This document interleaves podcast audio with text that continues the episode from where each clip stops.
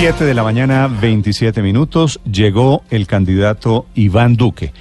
Es el último de los cinco, ellos mismos se pusieron de acuerdo en el día, dependiendo de sus agendas, es el último de los cinco. Ayer había estado aquí Germán Vargalleras, el miércoles estuvo Gustavo Petro, el martes Humberto de la Calle y el lunes Sergio Fajardo.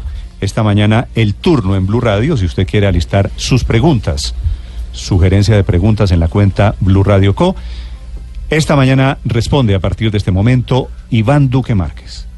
Termina la campaña y llega el momento de escuchar por última vez a todos los candidatos presidenciales en una entrevista a profundidad con el equipo de Mañanas Blue. Del 21 al 25 de mayo a las 7 de la mañana, los cinco candidatos hablarán de sus propuestas, sus polémicas, sus apuestas y las preguntas de los oyentes. Desde la cabina de Blue Radio, el lunes con Sergio Fajardo. Podemos hablar de respeto, de seriedad, de resolver los El martes con Humberto de la Calle. Yo creo que ahí tenemos la mejor propuesta para Colombia. El miércoles con Gustavo Petro. La gran propuesta de la Colombia humana. El jueves con Germán Vargas. Vargalleras es el que más. El viernes con Iván Duque. Se necesita que las libertades se puedan ejercer. En Blue Radio, la última oportunidad para que usted decida el voto. Iván Duque, 7 de la mañana, 28 minutos, nació en Bogotá el 1 de agosto de 1976, tiene 41 años, es abogado en la Universidad Sergio Arboleda, tiene un máster en Derecho Económico en la American University y otro en Gerencia de Políticas Públicas de Georgetown. Doctor Duque, buenos días. Muy buenos días, Néstor. Un saludo muy especial para usted, aquí a Felipe, al padre Linero, a Ricardo, al doctor Andrés, a Miguel, a Luz María, a todo su equipo. Le es un placer estar acá. Gracias por venir. Le acabo de decir, doctor Duque, doctor Duque. Usted quíteme, afuera, quíteme el doctorado. eh, usted, eh, usted, a- Sí, quíteme el doctorado. Uno se lo pone se lo usted afuera, usted afuera de esta cabina, afuera de esta cabina, afuera de este estudio, yo le digo Iván, por una relación personal, familiar que tenemos inevitable, que surgió accidentalmente, yo soy periodista y usted hoy en día es candidato presidencial. Afuera, doctor Iván Duque, yo le digo Iván, lo trato de una manera diferente. Aquí es doctor Duque y lo trataré como un candidato presidencial, como he tratado con el mismo respeto, con la misma consideración, pero también con el mismo rigor que me impone mi profesión. ¿Estamos de acuerdo? Néstor, primero déjeme, yo lo saludo también muy especialmente a usted y a todo su equipo. Y empezar por lo siguiente, usted sabe que siempre hemos sabido llevar la relación con la debida distancia en cada uno de los fueros profesionales. Usted es una persona que ha manejado su profesión con mucha independencia y lo respeto. Y para ponerle un poquito de humor, usted es el responsable porque usted fue el que decidió casarse con mi hermana. Entonces, entonces no tengo ahí nada más que decir que, que No, es un placer para mí estar acá. Y usted dijo que hasta que la muerte lo separe, así que se fregó. Me parece, me parece de transparencia decirle a los oyentes, este señor que yo tengo a mi lado es el hermano de mi esposa, pero eso no significa que yo vaya a dejar de ser periodista y que vaya a dejar de hacer periodismo. Así lo entendemos, Néstor, y así lo respetamos. Muy bien, doctor Duque. Esta mañana un artículo de la revista The Economist dice lo siguiente de usted. Duque tiene un delgado currículum para un aspirante a presidente, lo que agudiza las preocupaciones de que él sea el títere de Uribe. Y esta revista, que yo no tengo ninguna duda es la más importante en asuntos económicos, eh, tiene preocupaciones sobre su programa de gobierno y sobre el programa de gobierno de Gustavo Petro. ¿Le sorprende la posición de The Economist ante su candidatura? A ver, yo cómo le respondería. Eh, empezar por algo muy elemental. Aquí vino un periodista del Economist, me pidió una, una cita. Estuvimos varias horas conversando. Eh, la mitad de las preguntas, o la gran mayoría, eran sobre el expresidente Uribe. Todas se les contestaron. Y pues obviamente yo respeto la línea editorial de lo que quieran publicar. Al final del día, pues es la libertad de prensa. Lo que me parece muy raro es que cuando usted mira las, las posiciones que ellos han tenido con otros candidatos jóvenes en el mundo es distinto inclusive con el primer ministro de Canadá, que antes de ser parlamentario había sido profesor de una escuela de bachillerato, y después pasó a primer ministro, pues fueron además muy elogiosos de su transición de la academia escolar a la política, y lo mismo con la primera ministra de Nueva Zelanda, o con el primer ministro de Irlanda, o con el primer ministro de Bélgica, o con el primer ministro de Austria. En este caso, pues ellos tienen ahí una una percepción, quizás por su distanciamiento que tienen desde hace varios años con el expresidente Uribe. Entonces, pues esas de las cosas con las que le toca a uno vivir con tranquilidad. Yo sigo defendiendo mi programa y además una cosa que es interesante, en Nueva York los bancos de inversión hicieron una evaluación de los programas económicos, hicieron una encuesta con los analistas de los principales bancos de inversión en el mundo y dijeron que el programa que más viabilidad económica tenía y sostenibilidad y cumplimiento con las metas fiscales de Colombia era el mío. Entonces, pues uno tiene que respetar las opiniones, yo no me detengo en eso, sigo para adelante en esto. Sí. Usted es el títere de Álvaro Uribe para utilizarle, para preguntarle, esta es la expresión, esta es la, la, la afirmación que hace la revista de Economist. Pues Néstor, yo ni soy títere ni él es titiritero. Yo llegué a la- al Senado con un partido, llegué a, llegué a hacer una agenda legislativa que la logré sacar adelante, participé al interior de- del partido en un proceso de selección del candidato que fue extenso, fueron muchos meses en foros por todo el país. Se hicieron además 12 encuestas que eran con la militancia y también con la ciudadanía. Las dos encuestas las gané, advirtiendo que siempre quise que fuera consulta abierta. Una vez ganado esa, ese proceso, me sometí a una consulta abierta, saqué un millón y medio de votos más que los que sacó mi partido, conformamos una coalición con Marta Lucía Ramírez y ahora voy de frente a esta elección del 27 de mayo. ¿Qué quiero decir con todo esto? Yo me he ganado este, esta candidatura compitiendo y lo he hecho además con mucha convicción en un programa de gobierno que presenté hace más de dos años y voy para adelante. Sin embargo, doctor Duque, para volver al tema económico, y ya que hablamos del artículo de la revista The Economist, la semana pasada conversábamos en estos micrófonos con el director de la calificadora Fitch para América Latina y nos decía que no le gustan ni los programas ni de Gustavo Petro porque aumenta mucho el gasto ni el suyo porque promete mm, bajarle impuestos a los más ricos.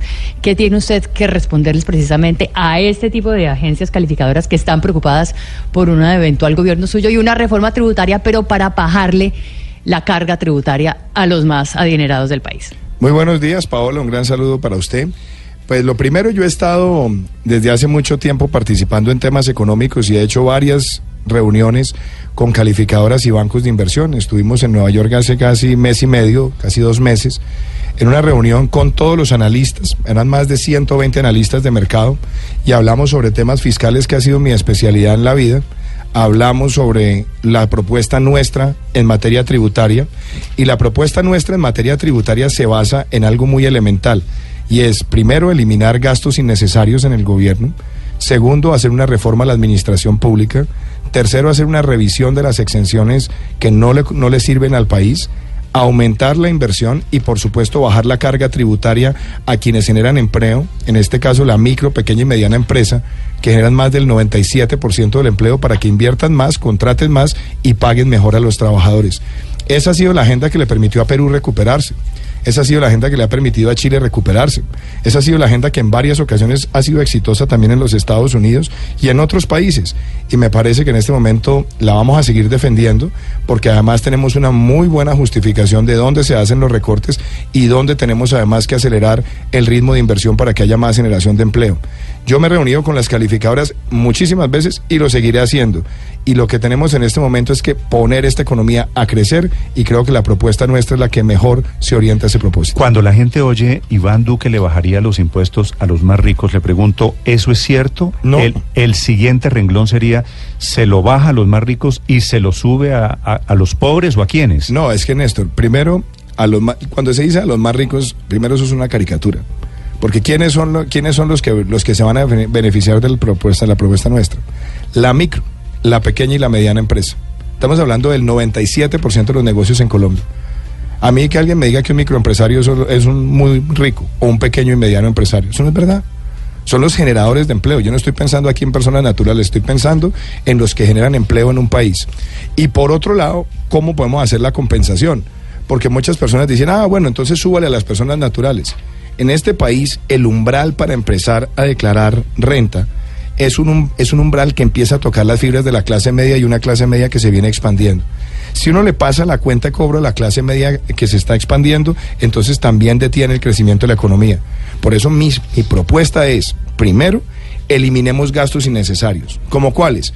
Excesos en publicidad y eventos. Tenemos un exceso de agencias de, de responsabilidad vertical que le cuestan al Estado más de 11 billones de pesos al año. Tenemos expansiones desbordadas de la nómina y muchísimas duplicidades en las entidades del Estado. Tercero, hagámosle una reforma a la administración pública para que sea más eficiente, haga más con menos, que genere ahorros estructurales del cerca del 5% por año. Y la otra, que esa me la voy a jugar toda, bajar la evasión de renta de IVA, que son 40 billones de pesos al año, a un 50% en el año 2022, reduciendo 12.5 por año, utilizando sistemas algorítmicos para detectar movimientos contables atípicos y algo que es muy importante, la factura electrónica. Todo eso nos puede generar ahorros de más de 28 billones. Y entonces ahí viene el papel de los impuestos. Un punto de renta es un billón. Un punto de IVA son 2.7 billones. Un punto de 4 por mil, 1.5. ¿Cuál es la mejor combinación? Yo creo que hay que bajarle, por un lado, la carga a los que generan empleo y por otro lado también debemos pensar en bajar la carga a los consumidores. ¿Va a reducir el IVA? Esa es una posibilidad, Ricardo. Y le digo por qué. Porque hay que buscar de pronto un mecanismo donde podamos bajar eventualmente la tasa ampliar un poquito más la base y contener lo que llaman los técnicos la regresividad del impuesto en los más pobres. Y eso se puede hacer con devoluciones de, con tarjetas bancarizadas como lo ha hecho exitosamente Uruguay. Yo vengo hablando de eso mucho tiempo. Lo propusimos en el marco de la última reforma tributaria que no voté porque me parece que golpeaba a los generadores de empleo en el país. Pero esa es una posibilidad que siempre está abierta. Ahora, a mí me parece que para generar más inversión y más empleo es mucho más importante en este momento bajarle la carga a las empresas. Y algo que he propuesto, diferenciemos las tarifas entre la micro, la pequeña, la mediana y la grande empresa para que haya más formalización de negocios. A mí me preocupa que el Banco Interamericano de Desarrollo en un estudio reciente dijo que el 43% de los negocios en Colombia no tienen registro mercantil, si son negocios informales. Y no se formalizan porque sean evasores, sino porque eso depende de su existencia como negocio si tenemos una tarifa plana, diferenciada, para que empiecen desde, desde que están empezando y la van creciendo en la medida que aumentan el número de empleados y sus ingresos, tenemos la posibilidad de formalizar y poner esta economía a crecer. La última vez, doctor Duque, que yo oí la teoría de que a menos impuestos más trabajo fue en la reforma laboral que hizo Álvaro Uribe, muy comenzando el gobierno, creo que la hizo Juan Luis Londoño, ministro de Trabajo, que redujeron cargas laborales con el argumento de que había que proteger a las empresas y que había que generar trabajo. Eso no salió, tan no salió que el país tuvo que devolverse. La jornada nocturna. La jornada nocturna y los festivos y la carga eh, de impuestos laborales. Eh, ¿Aquí podría pasar lo mismo? Yo creo que es distinto, porque si usted se da cuenta, la, el enfoque de la reforma que Juan Luis le dio fue mucho más hacia los costos de nómina, no hacia los, no hacia los balances de las empresas. Y eso en su momento pues fue muy controversial. Usted recordará que el recargo nocturno lo que hicieron fue bajarlo, pero además hay un efecto que también tuvo... Le quitaron las horas extras a pero más que Pero más que horas extras era un tema de recargos. A partir de qué hora empezaban a claro, los recargos. Pero, que hasta ese momento, para recordarle a los oyentes, una hora extra, el recargo nocturno comenzaba a las 6 de la tarde y lo pasaron a las 10 de la noche y hubo miles de trabajadores que terminaron recibiendo menos dinero por cuenta Mire, de eso. Eso fue supremamente controversial, Néstor. Y yo no quiero, pues, digamos, estar en esta evaluación constante del pasado, pero desde el punto de vista técnico que me tocó a mí vivirlo cuando yo trabajaba en el Banco Interamericano de Desarrollo, lo que le aplaudieron muchos países a esa reforma fue que permitieron que se ampliaran además nuevos turnos. Y en sectores como la vigilancia, como las grandes superficies, como los hospitales, hubo también un nuevo auge de contratación si usted recordará, la tasa de desempleo en ese momento era casi el 19% y gradualmente fue cediendo. Pero eso no quiere decir que no tengamos que hacer un gran esfuerzo como país para mejorar las condiciones de los trabajadores.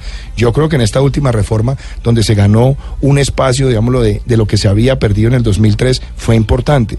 Pero claramente lo que tenemos es que mirar qué vamos a hacer para darle empleo a los jóvenes. Tenemos un desempleo juvenil del 16%. Y si no les abrimos más espacios de participación o con jornadas o con incentivos especiales por sectores, vamos a seguir teniendo una de las tasas de desempleo juvenil más altas de América Latina. Mire, una de las propuestas que estamos haciendo, que ya yo la presenté con varios de mis compañeros el año pasado, es que para los jóvenes, las empresas puedan contratar practicantes y se les paga con un bono de práctica en dinero, pero las empresas pueden descontar hasta el 100% del impuesto de renta lo que pagaron en bonos de práctica, siempre y cuando la nómina de practicantes no supere el 25%. Es una medida audaz y necesaria para que le quebremos esa curva ascendente de desempleo juvenil que es pavorosa en Colombia. Eh, sí, yo me quiero devolver un poquito porque es que me quedó un, una duda con el tema del, papel del expresidente Uribe en su eventual gobierno. Eh, ¿cómo se imagina? Porque hay mucha gente, es decir, para uno sería muy bueno que usted lo tuviera ahí al lado apoyándolo y eso una gran porción de la gente lo quisiera así. Otros no. Y de hecho le hemos escuchado estos días que usted ha insistido en que no hay un ánimo revanchista como querien- queriendo un poco deslindarse de algo de eso. No, yo- Quería yo no- preguntarle en el día a día suyo, en el día suyo como presidente, ¿cómo se imagina? Porque finalmente usted ha tenido una relación con él, ha sido de alguna manera un asistente muy calificado del presidente Álvaro Uribe durante una época de- del presidente. Entonces quería preguntarle cómo cambiar esa relación. Usted como presidente, ¿cómo ve esa relación con, Luz María. con el expresidente Uribe? Primero, cuando empezó esta campaña, yo siempre sabía que este iba a ser el tema del caballito de batalla de muchos que me fueran a atacar, sobre todo si ganaba la candidatura. Usted recordará que durante buena parte de la candidatura que yo tuve al interior del, del Centro Democrático, muchos decían que yo era el menos eh, uribista de todos, que yo era socialista, que yo era comunista, que decían de todo. Y yo con el presidente yo tenía una gran relación, una relación personal buena y una relación profesional buena, con mucha independencia siempre en lo mío. Y además con un gran respeto hacia mi independencia. Lo tuve como legislador, lo tuve inclusive como asesor de él en Naciones Unidas, lo tuve además como asesor académico de él cuando él fue profesor en la universidad. Tenemos muchas coincidencias, pero también tenemos diferencias. A mí que me parece claro para los colombianos, el presidente va a ser Iván Duque. Voy a trabajar con una mujer extraordinaria como Marta Lucía Ramírez en la vicepresidencia. Vamos a conformar con la ayuda de Dios un gran equipo, un equipo que represente la diversidad regional, con un gabinete ojalá de cuatro años, con personas que tengan gran solvencia técnica y ojalá pueda cumplir el sueño de que represente ese gabinete una transición generacional para no estar anclados en el pasado. Y el presidente Uribe va a estar en el Senado. ¿Va a ser el presidente del Congreso o el presidente Pero déjeme, Uribe? pero déjeme, yo, yo llego allá. Entonces, él va a estar en el, él va a estar en el Congreso, va a ser además líder de la bancada del Centro Democrático y, lo necesitamos para sacar adelante la agenda que queremos en el país y que nos ayude a formar consensos con otras fuerzas políticas. Si usted me pregunta a mí, a mí me parecería importante que él, que es el senador más votado en la historia de Colombia y en la última elección, ojalá pudiera ser el presidente del Congreso. Dudo mucho que él tenga esos deseos y entonces habrá que pensar quién más. Pero por un año, ojalá pudiéramos tener una persona como él ayudando a sacar estas reformas adelante. Y en lo que usted me pregunta, yo no tengo complejos de inferioridad, a mí me gusta consultar gente. Me gusta escucharlo a él. También a veces me gusta escuchar al presidente Pastrana. Me gusta escuchar personas que piensan distinto a mí. Gran parte de mi, de- mi éxito en el Congreso ha sido eso, hablar con todo el mundo. Cuando yo llegué con una agenda legislativa de cinco proyectos, me dijeron, mire, eso no hay peligro que usted logre sacar eso desde la oposición y mucho más en este, en este ambiente crispado. Saqué cinco leyes en tres años y ocho meses. Y eso me, hace sentir a mí orgulloso, hablando con todos los partidos, generando consensos. Y soy una persona de consensos y soy una persona que si puedo tener diferencias ideológicas, jamás trasciendo el ambiente personal. Por eso las personas que están en el Senado, ninguna, ni siquiera los señores que, que han tenido actitudes muy, muy duras con, con el Centro Democrático pueden decir que de parte mía hay una descortesía, un ataque, una infamia o alguna descalificación personal. Usted se mueve, doctor Duque, entre dos aguas igual de turbulentas. O le dicen que es el títere de Uribe, o le anticipan que va a traicionar, como ya pasó, eh, a Uribe. ¿Ese es el dilema que usted tiene hoy? Pues usted sabe o, que- o títere o, o Mire, traidor. en la- en cada, cada, cada etapa de la campaña va trayendo su propio, su propio estrés. Cuando estaba en la, en la campaña del interior del Centro Democrático era la traición. Y ahora vamos en la, en la segunda etapa. Yo todo eso sabía que iba a pasar. Pero sabe que, Néstor, le hemos demostrado al país con tranquilidad y con, y con alegría lo que nosotros queremos hacer. Yo presenté un programa de gobierno, lo- he recorrido el país. ¿Sabe cómo empezamos esta campaña? Que fue una cosa lindísima. Empezamos haciendo unos talleres se llamaban Construyendo País. Íbamos a las regiones a escuchar, la ciudadanía nos hacía propuestas, ideas y armamos un plan de gobierno en ese diálogo. Lo entregué en el Congreso Ideológico del Centro Democrático donde reafirmé mi candidatura. Y después lo que he hecho es seguir hablando de esas propuestas. Y habiendo ganado la nominación y después la consulta, me motiva muchísimo lo que logramos. Y es que ese programa sea el programa que hoy respalda el Centro Democrático y adicionalmente que lo hemos enriquecido con el valioso trabajo de Marta Lucía Ramírez. Entonces, yo no me voy a detener ni en el tema del si es el títere o, o si soy el traicionero, ninguna de las dos. Yo sigo haciendo lo que estoy haciendo con entusiasmo, que es ganarme el afecto de los colombianos con mi programa. Doctor Duque, uno de los puntos que significan Álvaro Uribe, además de su importancia Oiga, ¿usted me deja hacerle aquí una coñita a usted? Pero hágale. La tranquilo. primera entrevista que yo di como candidato al Senado se la di a Ricardo Espina. bueno, Ah, tiene hace- buena hace- espalda. sí, buena el hombre- el espalda hombre tiene aquí me- Ricardo. eso me, eso Eso me, fue me alegra, una, fue Richie, una me encuesta, alegra. y- fue una encuesta con, con Oiga, una entrevista con oiga, ¿cómo le otros, dice? Ya van en Richie. con, o- con otros tres Yo siempre le he dicho. Richie, pero como dice usted, fuera del estudio. Me, acordé anoche que, que Germán Vargas le dijo Robert a, a Roberto Pombo en, en uno de los, de los momentos del debate. Pero la pregunta iba a esto, doctor Duque. Álvaro Uribe, pues nadie puede desconocer la importancia política que tiene eh, en el país. Pero asimismo, en sus redes sociales y en sus declaraciones eh, se ha encargado de alimentar la polarización en Colombia.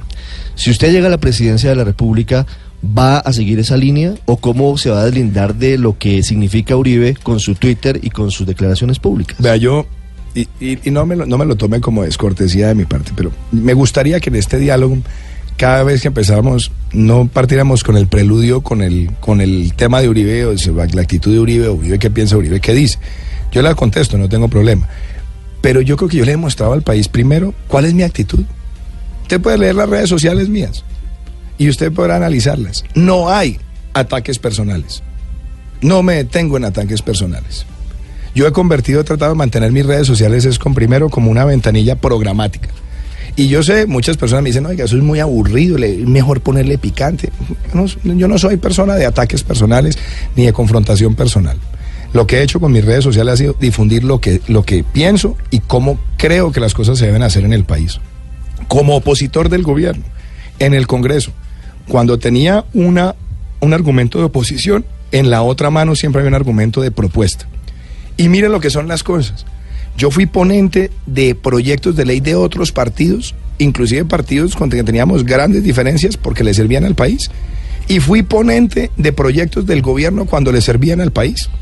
Porque yo creo que aquí lo que hay que pensar es en el interés de, este país para el futuro. Y yo lo he dicho, yo no voy a gobernar con espejo retrovisor. Aquí necesitamos es mirar para adelante. Ni voy a buscar venganzas con nadie. Porque aquí lo que tenemos es que construir.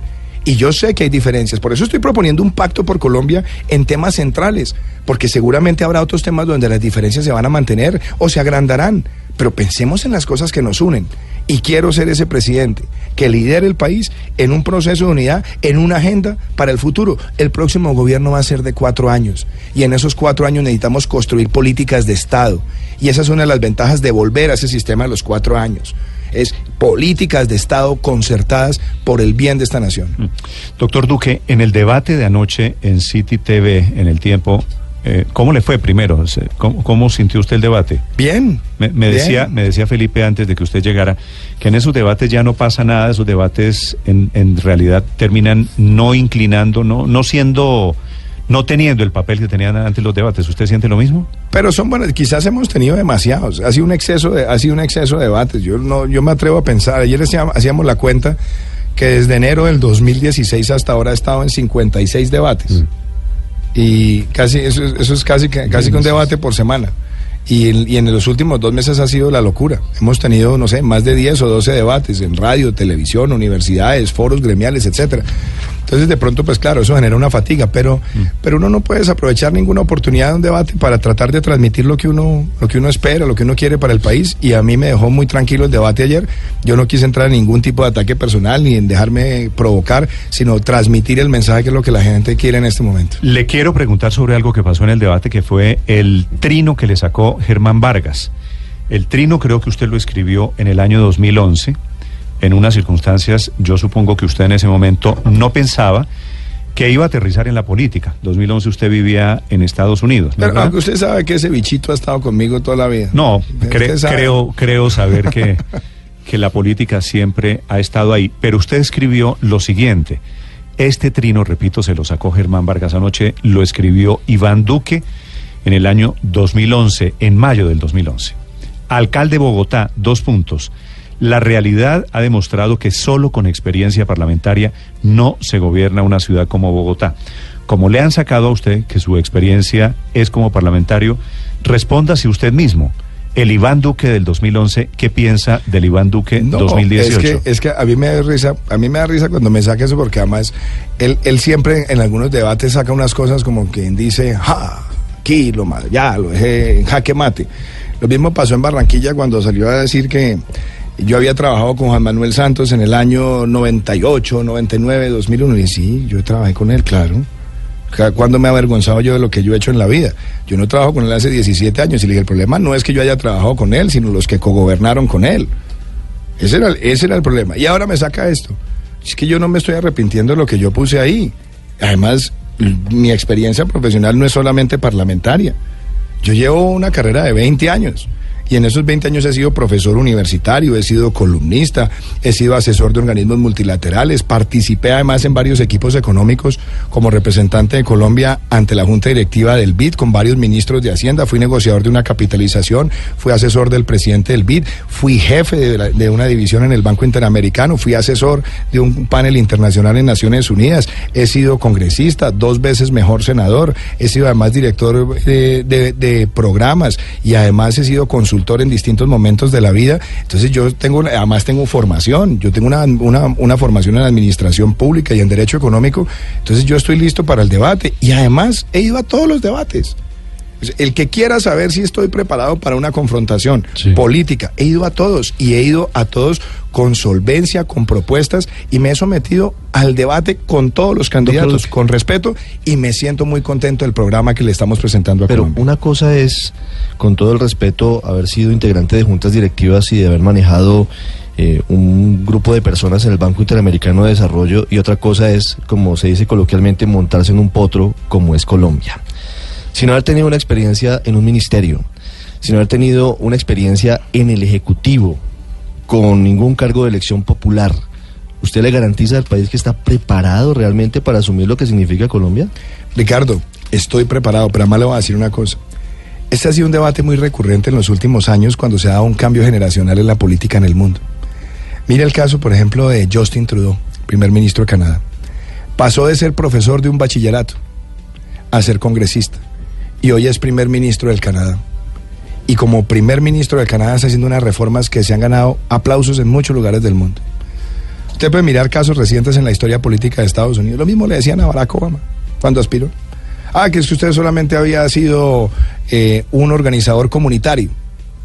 Y él demostró primero que tenía una formación académica, una formación intelectual y una visión. Y conformó un gran equipo, hizo un gran gobierno. La primera ministra Arden en, en Nueva Zelanda, 37 años. Antes de ser parlamentaria tenía un trabajo en la banca privada o en organizaciones privadas y está haciendo uno de los mejores gobiernos que haya visto la historia reciente en Nueva Zelanda. Usted ve lo del caso del primer ministro Kurz en, en Austria, 31 años. El mundo está viendo una transición y siempre cuando esa generación se presenta a estas contiendas le dicen lo mismo. Yo puedo decirle, tengo una, una formación financiera, económica, en agenda social y además he sido analista de políticas públicas y escrito. El que quiera saber yo qué pienso puede mirar todos mis, todos mis libros y ahí están. Y además he sido profesor y gracias a Dios he sido un profesor además bien evaluado también. Y no me la paso haciendo la de si soy el profe o no soy el profe. He sido profesor universitario con éxito. Entonces, mi carrera está ahí, pero sobre todo la visión. Y quiero cerrar con esto. La experiencia no es acumular, no es, no es coleccionar cargos públicos, no es hora silla. Lo que un país necesita también es hora gente, hora país, hora afecto. Porque hay otros que se, que, se, que se jactan de su experiencia, pero cuando van a manifestar su experiencia en la vida cotidiana, agreden a las personas que trabajan con ellos. O otros sencillamente miran con desprecio la posición del otro. Yo no. Yo tengo una, una profesión y una vida profesional de la que me siento orgulloso. Y le he dicho a los colombianos, me someto a todas las pruebas. Lo hice al interior del Centro Democrático, enfrentando a personas de trayectoria como Carlos Holmes Trujillo, María del Rosario Guerra. Lo hice con Marta Lucía y Alejandro Ordóñez y hoy lo estoy haciendo con otros candidatos. De manera que sigo presentándole al país mis propuestas y he logrado que el pueblo colombiano se conecte con esa visión. Y le cierro con esto, Ricardo. Me siento feliz del equipo que hemos conformado. Yo no creo en esas campañas que todo lo giran al- alrededor de la primera persona. Esto es un proyecto de todos y he conformado un equipo programático que muestra la diversidad regional que me hace sentir muy Duque, feliz. doctor Duque, precisamente una de sus banderas en los debates ha sido acaba, evitar la impunidad que usted señala en el proceso de paz. Si usted llega a ser presidente, ¿cómo lo haría? ¿Qué cambiaría? Pues María, hay cosas que a mí me, a mí me preocupan Y, y esto lo quiero poner en un plano muy constructivo. Al país le hizo mucho daño que en la elección presidencial del 2014 se hubiera dividido a la sociedad colombiana entre amigos y enemigos de la paz. En Colombia, para mí, no hay enemigos de la paz distintos a los que han querido con la violencia pasar por encima de la sociedad colombiana. Entonces, la discusión nunca fue hacer trizas los acuerdos en el plebiscito, sino hacer unas modificaciones. Y modificaciones pensando en el futuro del país. Hablemos, por ejemplo, de un tema puntual. En la campaña del plebiscito, muchos defensores del sí decían, ningún máximo responsable llegará al Congreso sin haberse presentado a la JEP, sin haber dicho la verdad, sin haber reparado y sin haber cumplido las penas. Ahí llegaron, ahí están. Y entonces, afortunadamente, la, la fiscal de la Corte Penal Internacional habló de proporcionalidad. Y habló de proporcionalidad en el Estatuto de Roma, que Colombia se sumó a más de 100 países para que no quedaran en la impunidad muchos de esos crímenes y hablan de reclusión como una de las sanciones. Pero al margen de eso, la propia Corte Constitucional el año pasado, en una sentencia, dijo que la proporcionalidad tiene que ser un elemento de credibilidad para que sea acorde con el derecho internacional. Entonces, ¿qué modificaciones veo yo? Primera, en cuanto a la justicia, le hace un daño terrible que hayan puesto en el acuerdo que decir la verdad implica que no va a haber cárcel ni medida penitenciaria o equivalente. Y después, en la, en la ley estatutaria, en el borrador, pusieron un parrafito que dice, decir toda la verdad no significa aceptar responsabilidades. Ese es el artículo quinto. Esa modificación se necesita porque yo sí creo que decir la verdad debe implicar aceptar responsabilidades. Y dos, si hay alguien que la justicia transicional valida, reafirma, confirma que son criminales de lesa humanidad, esa sentencia debe ser incompatible con la representación política. Y en ese caso se tendrán que retirar de las curules y el partido tendrá que poner a otra persona que no tenga y que no cargue con un crimen de lesa humanidad a cuestas. Eso me parece que es razonable. Y una última cosa. Yo siempre he creído pero desde la presidencia, ¿usted cómo podría intervenir para que efectivamente eso se dé? Una de las cosas interesantes, si no me falla la memoria, creo que fue la sentencia C-630 del 2017 de la Corte Constitucional.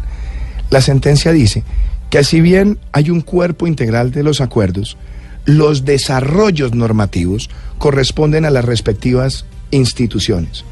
Entonces, estas modificaciones se pueden dar en el seno del Congreso. Es más, yo espero que la Corte Constitucional, que todavía no se ha pronunciado sobre la ley estatutaria y por eso no se puede discutir en el Congreso la reglamentación de una ley inexistente, yo espero que la Corte sea muy clara y diga que muchos de esos elementos de proporcionalidad e incompatibilidad en concordancia con el Estatuto de Roma deben aplicarse. Pero, doctor Duque, sobre este tema de la paz, una modificación a algo que ya se pactó, que bien o mal significó la desmovilización de seis mil o siete mil guerrilleros que estaban en el monte y que hoy no están echando bala, ¿no significa poner en riesgo ese futuro, ese compromiso? Vea, Néstor, me gusta que usted me haga esa pregunta porque quiero aprovechar para decir esto y mandar este mensaje. Aquí Humberto de la Calle, perdón, dijo hace dos días que tenía información de que guerrilleros de las FARC, ante la posibilidad de que usted llegue al gobierno de modificar los acuerdos, se están devolviendo al monte. Mire, él, a él le gusta hacer siempre ese tipo de afirmaciones, como dirían algunos tremendistas. Acuérdese que en la campaña del plebiscito dijo que si ganaba el no al otro día volvería a la guerra, ¿no? Y lo dijo además eh, para generar temor en el elector, pero yo no voy a entrar a, evaluar esas, esas afirmaciones de él porque yo entiendo que son en el marco de la campaña política. Pero yo sí quiero aprovechar estos micrófonos y esta oportunidad que ustedes me brindan para mandar el siguiente mensaje. Yo le quiero hablar en este instante a esos guerrilleros que se han desmovilizado, desarmado y reinsertado, a ellos y a sus familias a ellos, como presidente de la República, les voy a ayudar a que el proceso de transición sea exitoso y puedan hacer un tránsito a una vida social ordenada. Y les quiero ayudar con todo lo que es la asistencia psicológica y además el papel productivo que deben jugar. Quiero mandarles ese mensaje. Segundo. A ellos quiere decir a la tropa. A la base guerrillera, que además lo dije en la campaña del plebiscito. Mm muchas de esas personas están allí contra su voluntad o porque fueron llevadas por la presión de, de, esas mismas organizaciones. A ellos les quiero garantizar su transición, pero adicionalmente garantizar su protección. porque yo he rechazado cuando se han presentado estos crímenes deleznables contra muchos líderes sociales, hay que protegerlos para que haya credibilidad y confianza de parte de ellos. Segundo mensaje. Pero a los jefes qué? Entonces ya voy para allá, porque el concepto de los máximos responsables es otra cosa. Es, un, es otra cosa a la luz del derecho internacional y es otra cosa a la luz de lo que Colombia ha desarrollado normativamente. Yo creo que la transicionalidad le sirve a un proceso de desmovilización, desarme y reinserción. Yo creo que en la transicionalidad se puede dar reducción sustancial de penas, pero lo que no puede es haber ausencia de penas. Y adicionalmente en la campaña del plebiscito dije, no se trata de cárceles con barrotes, hay otros sistemas de reclusión efectiva, que puede ser inclusive en algunos casos colonias agrícolas o centros especiales pero puede haber, además por, por proporcionalidad debe haber una sanción. pero ya la paz está pactada también con esos jefes. Correcto, la paz se Néstor. pactó con jefes y con tropa. Correcto, Néstor, pero ellos mismos aceptaron una justicia transicional. Y ellos mismos la aceptaron. Y en el marco de reglamentación de esa justicia transicional, la Corte Constitucional, no me lo estoy inventando yo, la Corte Constitucional dijo el año pasado que uno de los elementos más importantes es garantizar la proporcionalidad totalmente compatible con el derecho internacional. Entonces yo pregunto una cosa, si Colombia firmó el Estatuto de Roma, y lo firmó con otros países para que no queden en la impunidad ciertas conductas, conductas que además cometieron esos máximos responsables. Y hablamos de proporcionalidad, lo que tiene que garantizar la justicia es que si hay alguien que cometió crímenes de lesa humanidad, esos crímenes de lesa humanidad deben tener una sanción creíble. Si no la tienen, el día de mañana puede actuar la justicia penal internacional. Y esa credibilidad puede implicar restricciones efectivas de la libertad que incluyan mecanismos de reclusión distintos a una a una a un centro carcelario. Pero eso está tiene contemplado en el acuerdo. Digamos. ¿Perdón? Eso está contemplado en el acuerdo. Sí, pero justamente lo que necesitamos en este momento, Ricardo, es que la reglamentación es lo que va a garantizar esa efectividad. Pero está tramitándose en el Congreso. Primero- no habría necesidad de modificar nada más de lo que ya se está perdón, adelantando. perdón, el estatuto está en este momento en revisión de la Corte Constitucional. Sí.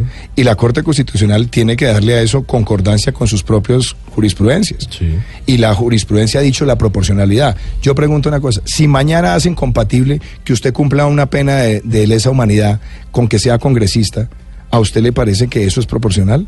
Claramente no. Y lo dijo además la fiscal general de la Corte Penal Internacional.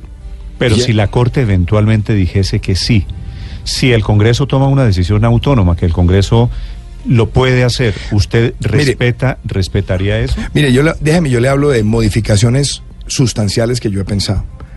Unas que tienen que ver con el desarrollo del texto y otras que están por fuera del texto. La primera, que tiene una concepción hacia el futuro, que además estoy convencido de eso. Necesitamos que de una vez por todas en la Constitución colombiana quede claro que el narcotráfico no es un delito conexo al delito político y por ende amnistiable.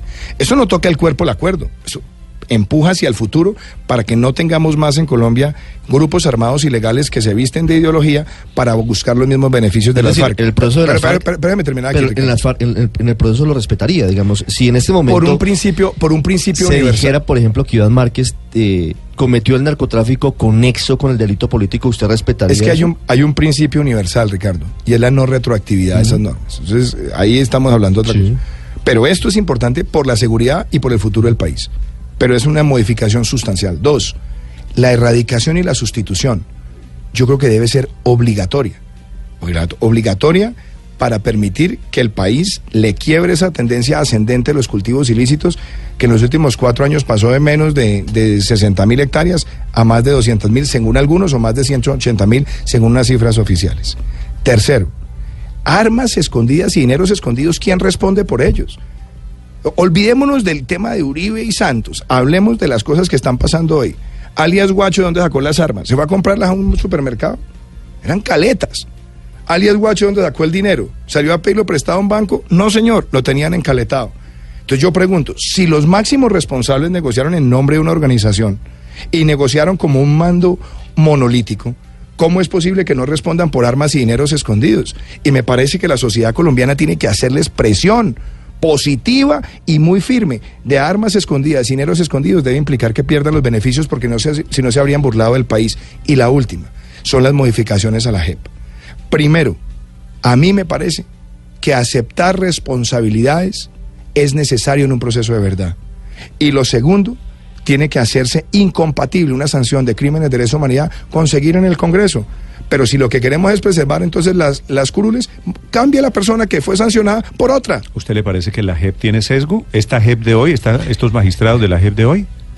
Yo pensaría que sí, un poco, Néstor. Y Es más, a mí me sorprendió que en el proceso de selección de los magistrados, porque le, le puse a eso mucha atención, personas que tenían orientaciones mucho más académicas, mucho más sesudas, fueron descartados. Le alego un caso de una persona que yo conozco y que usted seguramente conoce, el caso de Francisco Barbosa. Doctorado, experto en el tema de justicia transicional, que ha participado en todos los foros académicos, que fue fiscal, y lo desecharon. Ni siquiera lo llamaron a concurso y llamaron a otras personas con menos experiencia en, en formación judicial y no pudo entrar.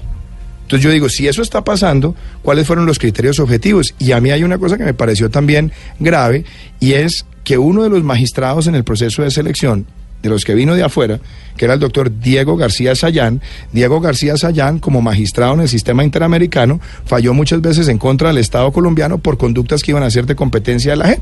Me parece que era un claro conflicto de interés que se hubiera podido superar buscando una persona que no tuviera esos sesgos. Son errores que se han cometido. Esa justicia que usted critica, doctor Duque, también beneficia a los militares que han cometido delitos en desarrollo del conflicto en Colombia. Son esos militares por quienes vendría también la Corte Penal Internacional en caso de que aquí no haya justicia. Esos militares qué pueden esperar en caso de que usted haga cambios, haga cambios al acuerdo de paz. Yo creo que hay que separar dos cosas. Por un lado, hay personas que están acusadas por crímenes que claramente están por fuera de lo que se llamarían actos del servicio. Y eso obviamente tiene un tratamiento distinto. Pero a mí nunca me, a mí nunca me, ha parecido coherente que nosotros tengamos una justicia donde equiparemos en su conducta a quien está revestido de la legitimidad del Estado y a quien es una fuerza irregular.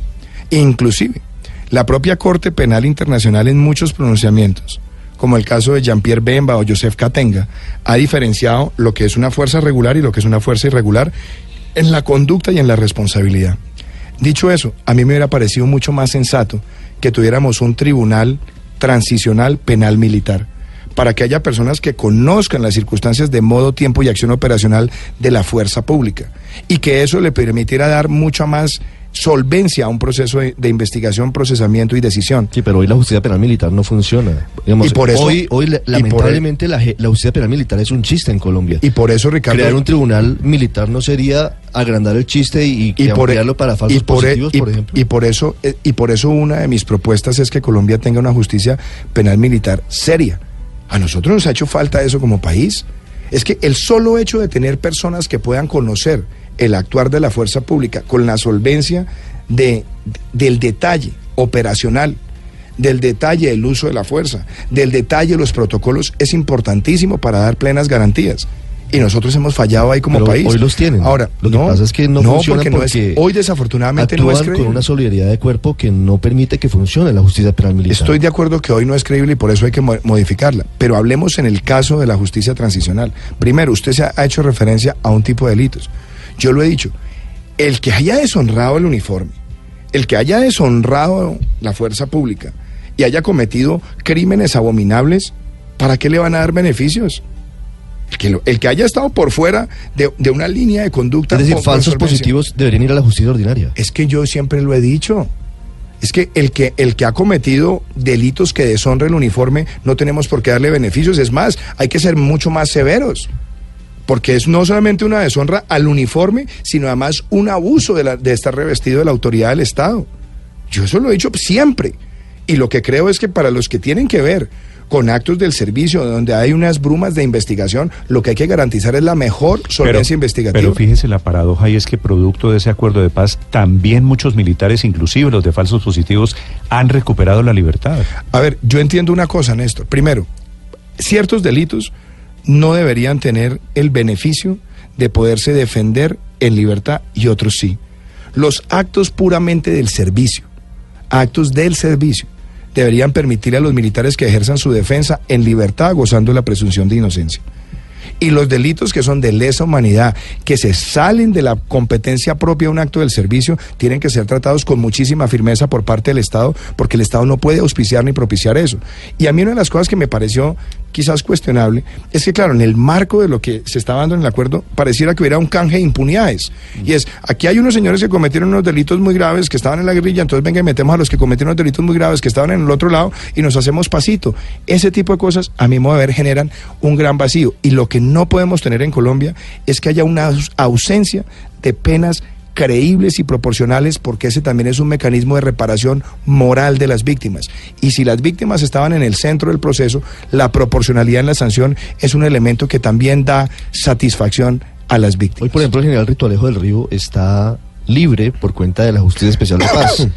El general del Río está condenado por el homicidio de un campesino por un trabajo conjunto de militares y paramilitares, un trabajo delictivo de militares y paramilitares en el Urabá. ¿Usted en esa misma teoría, en esa misma línea, está en desacuerdo con que el general Ritualejo del Río esté libre? A ver, Ricardo, usted me quiere llevar a una a un ambiente donde busca que yo me contradiga en el argumento. No. La JEP tiene un procedimiento y en ese procedimiento lo que están permitiendo es que personas que ya más ya fueron condenadas pasen a una instancia de revisión y en esa instancia de revisión lo hagan en libertad. Esa es una decisión que está allí. A mí lo que me parece es que más allá de eso, lo que necesitamos garantizar en el país es que las conductas de la fuerza pública puedan tener magistrados que tengan un conocimiento de todos los aspectos operacionales. Mire, le voy a decir una cosa. La justicia penal militar de los Estados Unidos, que es muy avanzada, ellos hacen un proceso de reclutamiento de muy buenos abogados y los forman en todos los protocolos de la fuerza para evaluar con severidad los comportamientos cuando se salen de las líneas operacionales y cuando deshonran el uniforme. Y yo creo que un país como Colombia merece tener una buena justicia penal militar. Y me parece a mí que hubiera sido mucho más creíble que en una instancia transicional hubiéramos tenido también un tribunal con personas solventes para analizar esos casos. En segundos, el candidato Iván Duque, estamos transmitiendo por Facebook Live, esa es la cámara. Eh, gracias a las muchas personas que están conectadas en este momento, pueden vincularse a esta transmisión. En segundos, le pregunto al candidato Iván Duque sobre su propuesta, controvertida propuesta, de unificar las cortes en Colombia. Le pregunto sobre el riesgo, por ejemplo, para la tutela. Y vamos a hablar de Venezuela, Felipe, que es, ha sido su tema de esta semana. Así es. Vamos a hablar de Venezuela y vamos a hablar de los venezolanos en Colombia. 8.14 minutos en Mañanas Blue. Blue Radio también compra en despegar.com. Night Sale en despegar.com. Ofertas increíbles desde las 5 de la tarde hasta la medianoche. Hoy 25 de mayo. Encuentra grandes descuentos para tu viaje a destinos nacionales. Último día del Night Sale. No te lo puedes perder. Night Sale en despegar.com. Viajar es posible. Ver términos y condiciones en www.despegar.com. Está prohibido el turismo sexual de menores. Ley 679 de 2001. Registro Nacional de Turismo número 31460. Estás escuchando Blue Radio y bluradio.com. Cambió la forma de viajar, renovarse, descubrirse, sorprenderse. Cambiamos para acompañarte en tu viaje, en invierno, en verano, solo, enamorado. Y aunque todo cambie, seguimos a tu lado. Somos tus ojos aquí y en cualquier lugar del mundo. Aviatur, los ojos del viajero. Este 27 de mayo, para las elecciones de presidente y vicepresidente de la República, verifique su puesto de votación en www.registraduría.gov.co y presente la cédula de ciudadanía. En la tarjeta electoral encontrará nueve casillas, siete de candidatos y dos de voto en blanco. Marque en una sola casilla. Si marca más de una, anula su voto. Deposite su voto en la urna y reclame su certificado electoral. Registraduría Nacional del Estado Civil. Y ahora en Blue Radio es hora de pensar en el planeta. Piensa verde, piensa blue. Estas son las voces de la palma de aceite colombiana. Dicen que el viento trae esas voces del campo que cuentan historias de superación y perseverancia. Soy palmera por convicción y amor. Cada año comencé a mejorar. Compré una casa en Cúcuta. Los hijos comenzaron a estudiar en la universidad. Estas voces de la palma de aceite colombiana son la demostración de que la palma es vida y ha cosechado prosperidad y progreso para todos. No somos mm, obreros ni nada de eso, nosotros somos empresarios ya. En Colombia, la palma de aceite es vida. Conoce más voces de la palma en fedepalma.org, una campaña de Fedepalma con el apoyo del Fondo de Fomento Palmero. Si usted aún no ha decidido por quién votar, lo invito a brindarme su apoyo. Hagamos posible que este 27 de mayo le cerremos el camino al populismo de extrema izquierda. Vargas Lleras, el presidente que necesitamos. Publicidad política pagada. Estás escuchando Blue Radio. Participa en los sorteos de fabulosos premios con el ahorro ganador del Banco Popular. Siempre se puede. Antes, ahorrar sonaba así. Ahora suena así. Vuelve el ahorro ganador del Banco Popular. Si abre o tiene una cuenta de ahorros, mantenga un saldo promedio mensual de 300 mil pesos y participe en los sorteos de un carro, una moto y muchos premios más. Banco Popular. Somos Grupo Aval. Aplican restricciones. Productos sujetos a reglamentos y condiciones de uso. Vigencia del 2 de mayo al 30 de noviembre de 2018. Autorizado por Coljuegos. Vigilado Superintendencia Financiera de Colombia. Estamos en Blue Radio con Colmédica. Medicina prepagada. 8 de la mañana, 17 minutos. Vamos a tener después de este segmento la ronda de preguntas de los oyentes. Hemos hablado de economía, hemos hablado del Economist. De economía hablado- poco. A decir verdad. Ahí le tengo unas también, Se echó su cuento ya de sus. No, usted me preguntó por, el, por The Economist, que es distinto a la economía, así que aquí que está Víctor no me la va a dejar en la Grosso, mochila. alístese porque Aquí hombre ya las tenemos porque quiere hay varias Pero- preocupaciones. Bueno, doctor. vamos a hablar de Venezuela antes, Felipe, antes de la suya. El padre Linero está alzando la mano, me dice que quiere hacerle una pregunta. En segundos vienen las preguntas de los oyentes. Si usted quiere proponerlas, la cuenta Blue Radio Com y cuenta Néstor Morales. C. Padre Linero a Iván Duque. Mm, Yo soy creyente, soy presbítero de la Iglesia Católica. Bueno, y ese es mi credo y esa es mi manera. Pero también respeto y valoro la fe de todo el mundo. Y creo que es fundamental.